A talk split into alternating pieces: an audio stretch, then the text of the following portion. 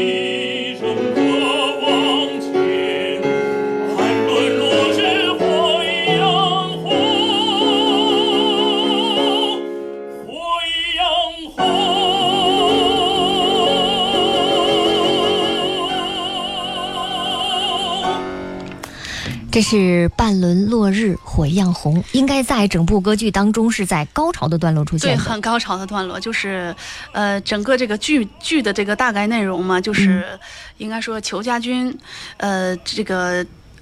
这个假扮红军，让藏族老百姓误认为这个红军是坏人，然后呢，绑了这个女主人公卓玛，这个卓玛也是这个藏族这个就是大土司桑吉的女儿，也就是你演的这个角色。对对对，所以这个时候呢，就是这个角色，刚才王德南唱这个这个半轮落日火一样红呢，主要讲述的就是他就是看这个太阳啊落山，当当太阳落山的时候，桑吉土司和裘万里就要把他给斩了。嗯。所以在这个时候是非常紧迫的时候，当这个刀刚要落、刚要举起来的时候，这个卓玛就出现了，就说明卓玛还活着。最后一分钟里，就是一个很大的谎言啊！所以是一个很、很、很激烈的一个一个篇章。就是在面对屠刀的情况下，表现出的临危不惧的那种气概。对，就是面临这个这个金明面对的这个生死的时候，面对死亡的时候，还是很就是牵挂的，都是你们母女最好劫后重逢，没有考虑自己，还是考虑就这种这种藏族同胞的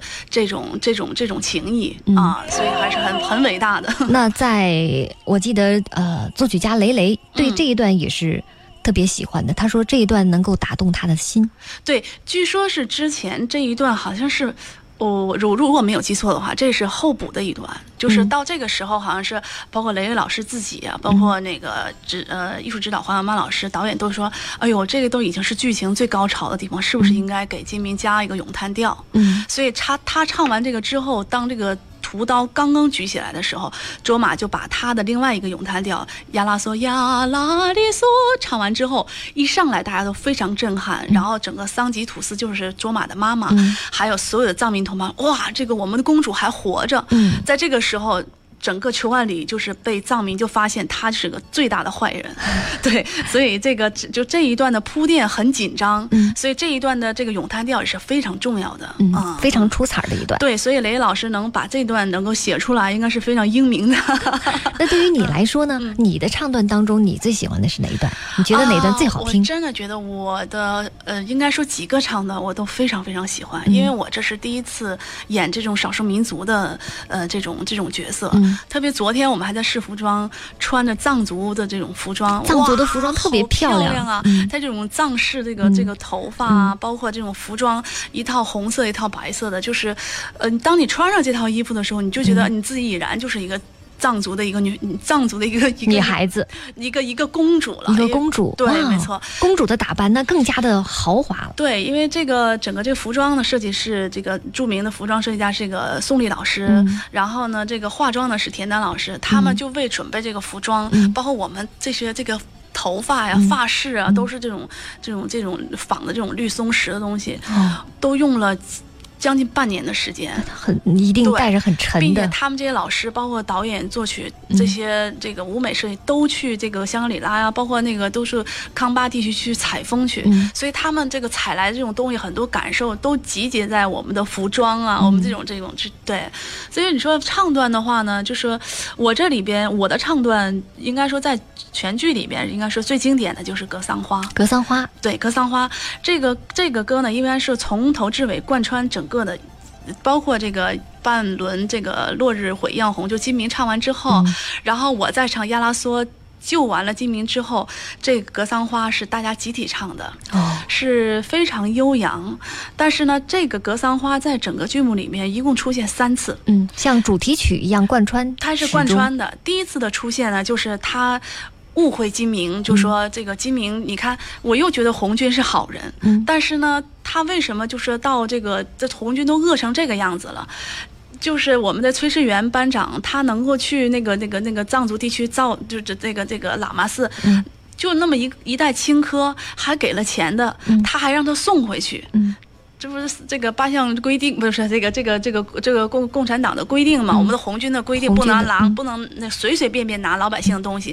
但是当时喇嘛寺是没有人的，嗯，那所有的这个红军在路途上也是已经被粮食啊，包括这个水源都被裘家军给截断了，大家都是饿着肚子，都渴着。这个时候，炊事班班长金永德没有办法了，他就到喇嘛寺，哦，一看有这么一袋青稞，嗯，所以就把这青稞呀拿到这个地方，说啊，我们能做一顿青稞。粥喝，但是呢，他已经放了三块大洋。嗯，当让金明知道了之后，说你必须送回去，即使是放了钱也不可以。对，也不可以。这个时候，卓玛就非常生气，他不理解你们这红军到底是好人还是坏人？你金明到底是好人还是坏人？他困迷惑了，很迷惑。嗯，啪就给。金明一一嘴巴，嗯，就是以藏族这种女孩子这种急性子啊，啪一嘴巴打完之后，看到他脸上五个手掌印之后，他很后悔，嗯，所以在这个时候，她没有办法情况很尴尬的时候，第一次唱了格桑花，这是格桑花第一次的出现，也是格桑花第一次出现的功能性，就是他抒怀，他没有办法很疑惑的第一次，第二次格桑花的出现就是班长。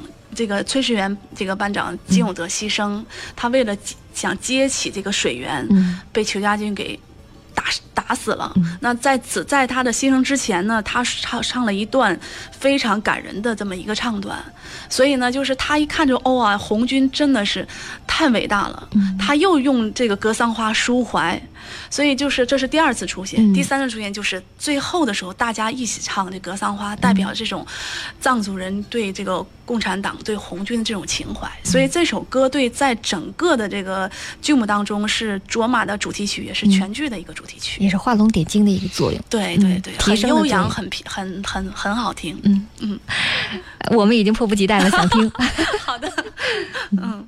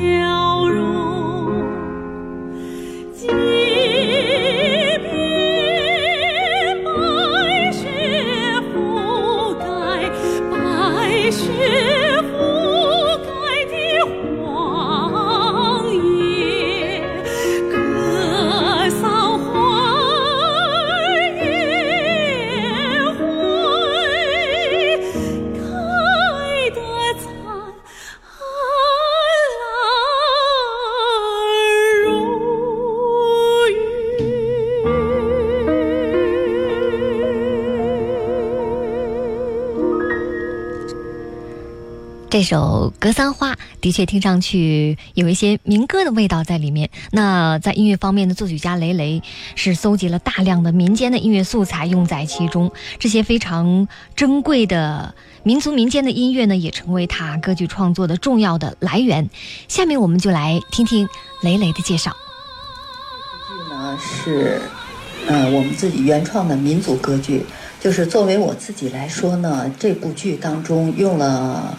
我到那个香格里拉去采风，用了一些藏族的康巴藏族的民歌的素材，还用了一些呃红军的江西民歌的素材。呃，在反派的这个人物当中呢，用了一点点昆曲的素材。我也是呃，在在这部戏里面呃，有些做了一些尝试，充分的运用了我们歌剧正歌剧常用的大合唱和呃重唱。这些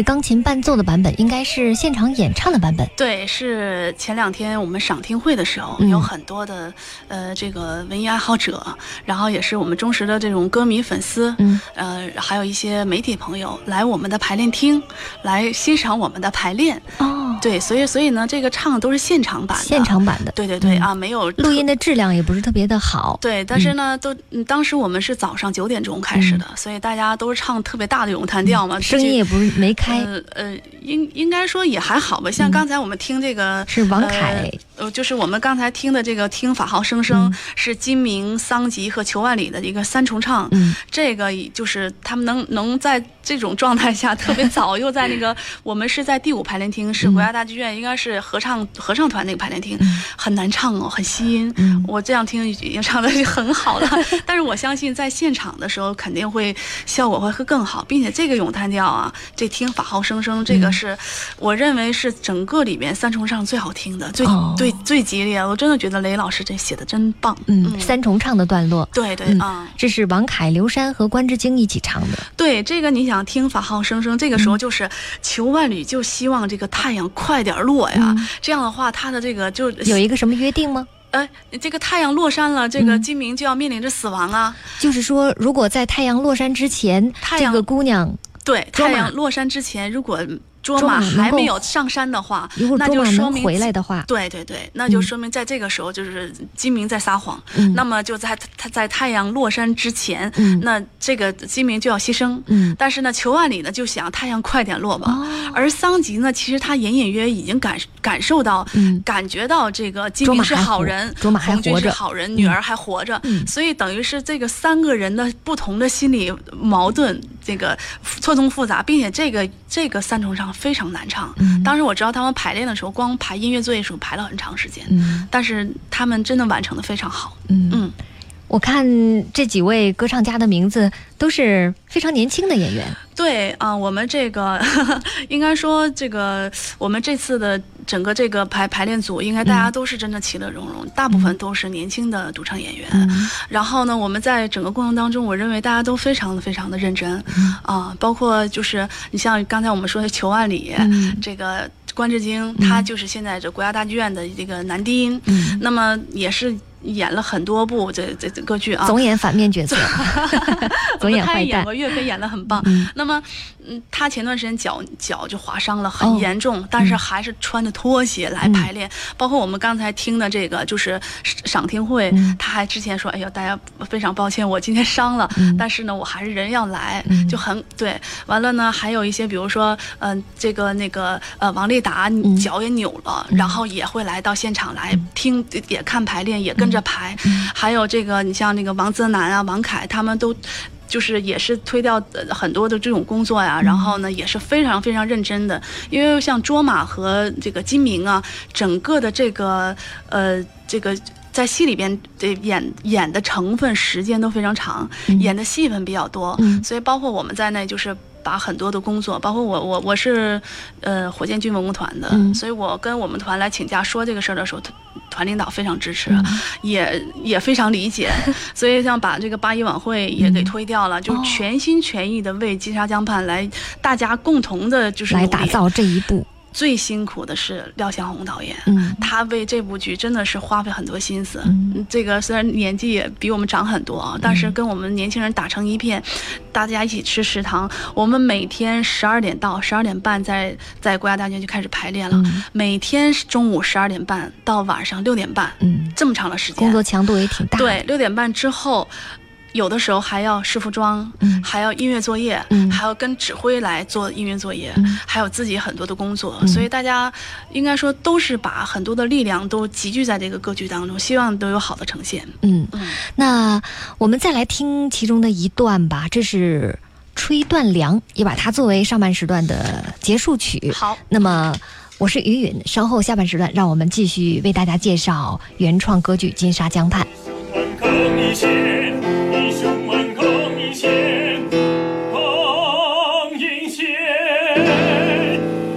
千金半路断，此时此刻，此时此刻，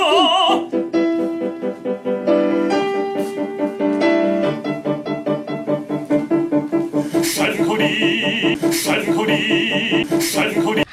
那这部歌剧呢，是为纪念中国人民解放军建军九十周年而特别推出来的，是由作曲家雷雷创作的旋律。嗯，对，是由冯百鸣和冯碧烈来改编创作的剧本。对对，嗯嗯，那。呃，刚才听你说前几天在国家大剧院还举办了一次听众的赏听会。赏听会，嗯，啊，这次赏听会主要来的很多是呃媒体朋友，嗯，还有很多非常关心这个剧目进展的一些呃歌迷粉丝朋友们，嗯嗯，都是一大早上就来到我们排练厅 等着我们。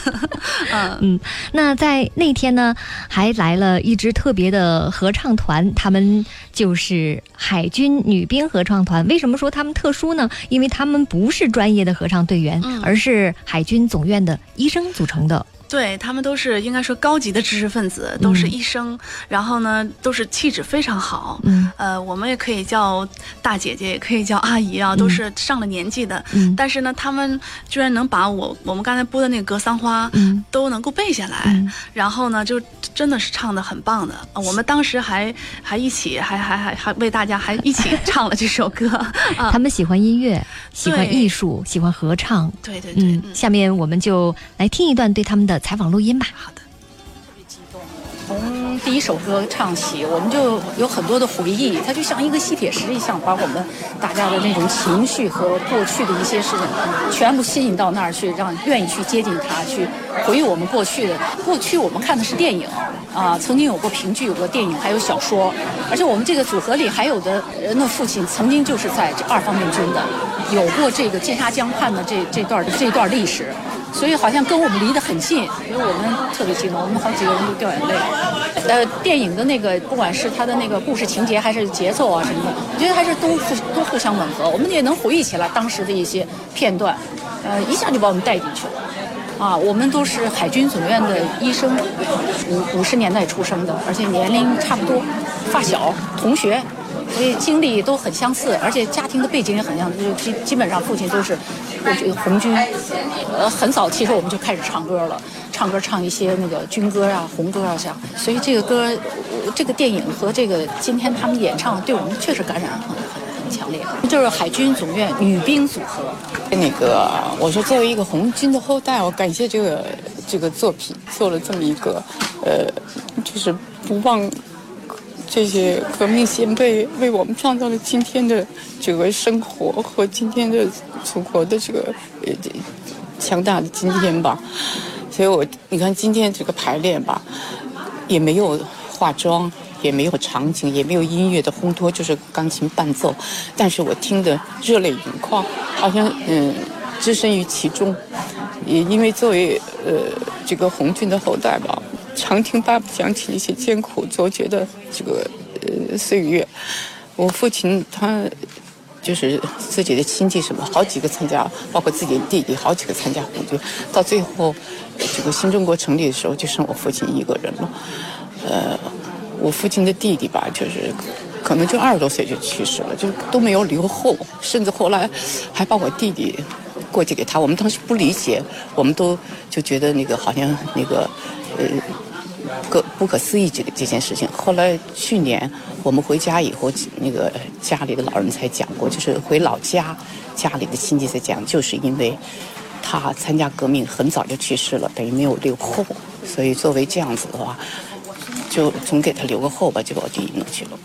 但是就是我一直不，就是奇怪他们这批人，我觉得真是一个特殊材料制成的人，那么艰苦，可以说他们说一个战役，大家在役前他们坐在一起谈天吃饭，在以后就会少几个人，他们都不问，因为肯定就牺牲在战场上了。甚至他们今天怎么做，不知道明天还能能不能活下来，但是他们就是就是这样坚持，走走了两万五千里。我曾经从小就学唱那个《雄伟的金刚山》，当时不觉得，呃，大概十十多年以前以后，我一唱这个歌我就流泪，因为我想那个他们当时是怎么走过的两万五千里？不像咱们穿着羽绒衣、什么这个防滑靴什么的，他们就是光着脚，他们就是穿着草鞋，而且四方面军，我父亲过了三次、四次雪山草地。我后来曾经问过他，我说的，你不觉得？这样一次一次的，你就会终就觉得，哎呀，怎么没完没了了？就是不是有这种想法？爸爸说没有，因为就是跟着跟着红军走，跟着毛主席，就一定会过去。哪怕再过一去，我就想着就会过去，就会胜利。真是到现在我才理解他们，他们确实是咱们中华民族最优秀的一代。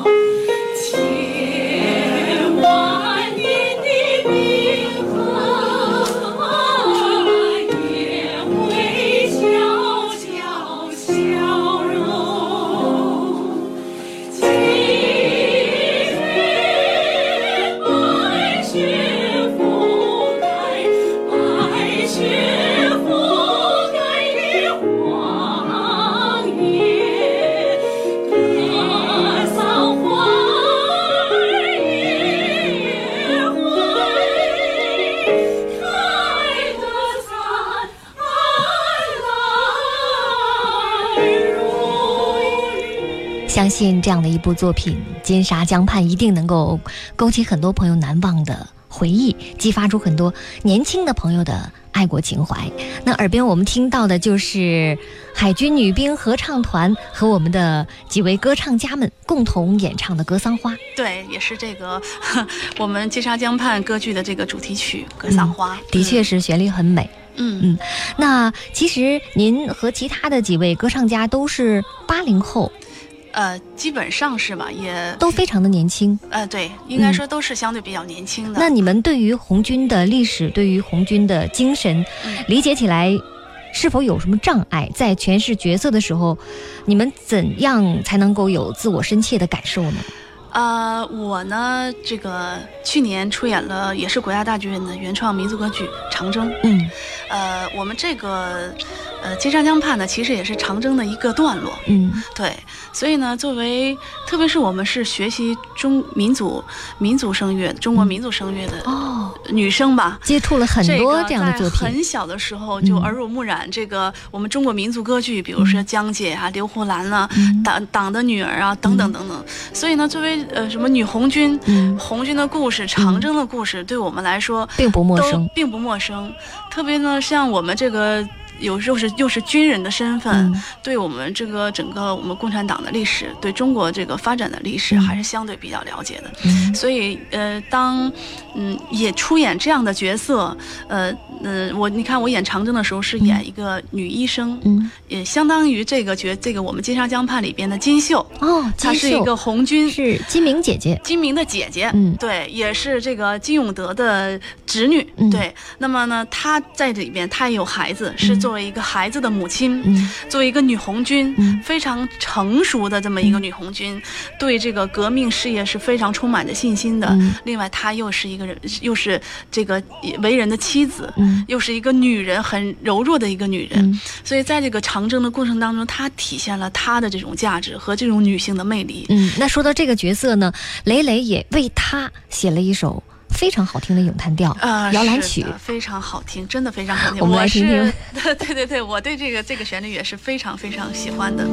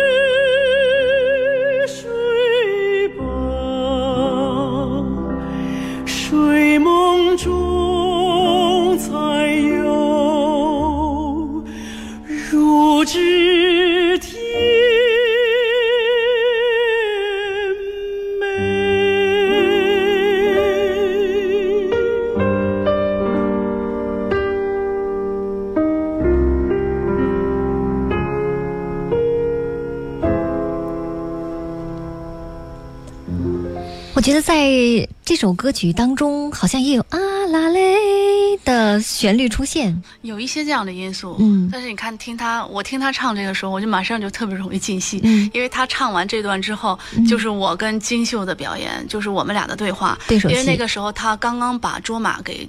救救活，嗯。在他的这个担架上，嗯。然后呢，这个照顾卓玛，嗯。所以卓玛醒来的时候微微醒，哎呦，一个女红军在那对着孩子在唱这么好听的这个这摇篮个摇篮曲曲，哎呦，他听当时就非常非常觉得是一个美丽的画面。嗯。然后呢，当他再清醒一点儿，就是哦，原来是这个姐姐救了我。嗯。所以这一段的咏叹调之后，是奠定了就是他跟卓玛的这种姐妹的情谊。嗯。所以当这个当这个 金秀牺牲的时候，也是为了他挡了这么一下子弹之后牺牲的时候，嗯他非常痛心。卓玛就唱了《没来得及告别》。嗯哦，我每次演到这儿的时候，就在白天听的时候，我都会真正的撕心裂肺的去表演。嗯，那首没来得及告别是唱给金秀的，对。嗯。哦，这个真的写这个词写的也非常非常好，嗯。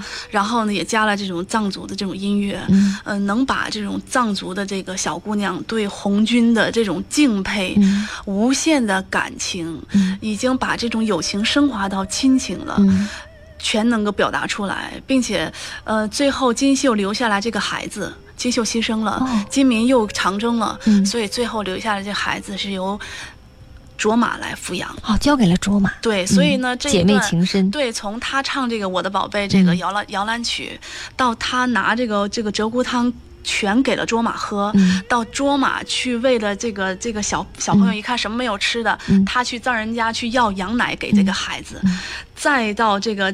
这个金金秀为了卓玛挡这么一枪，嗯。然后再到大家都觉得没有办法去怪进攻西藏，进攻西藏的时候，金秀在那个时候不能进攻，因为那里边有藏族同胞。嗯。再到最后金秀牺牲，整个卓玛看着红军对藏族同胞这种感情，嗯。所以就是他知道金金秀牺牲的时候，唱没来得及告别的时候，真的是撕心裂肺，就是感觉是失去一个至亲的亲人，嗯，他是一点一点的在转变，一点一点在成熟，嗯一点点在转变，嗯。对共产党、对对红军的这种信心和这种挚爱，嗯，能不能给我们在这儿唱几句？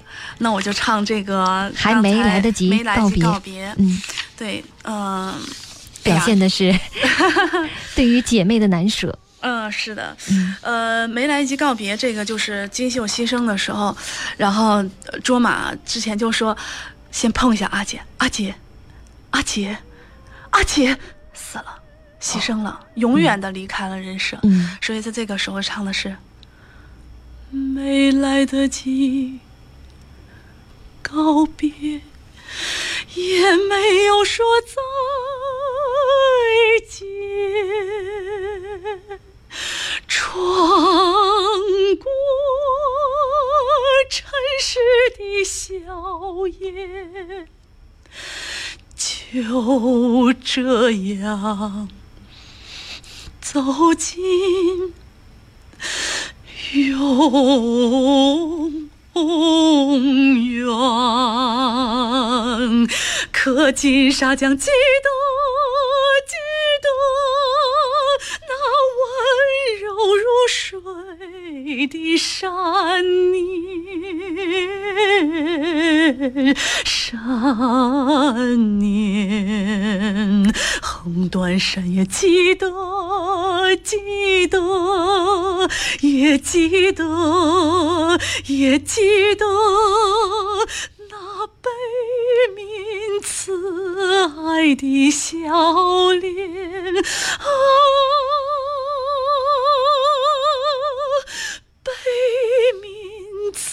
可爱的笑脸笑脸。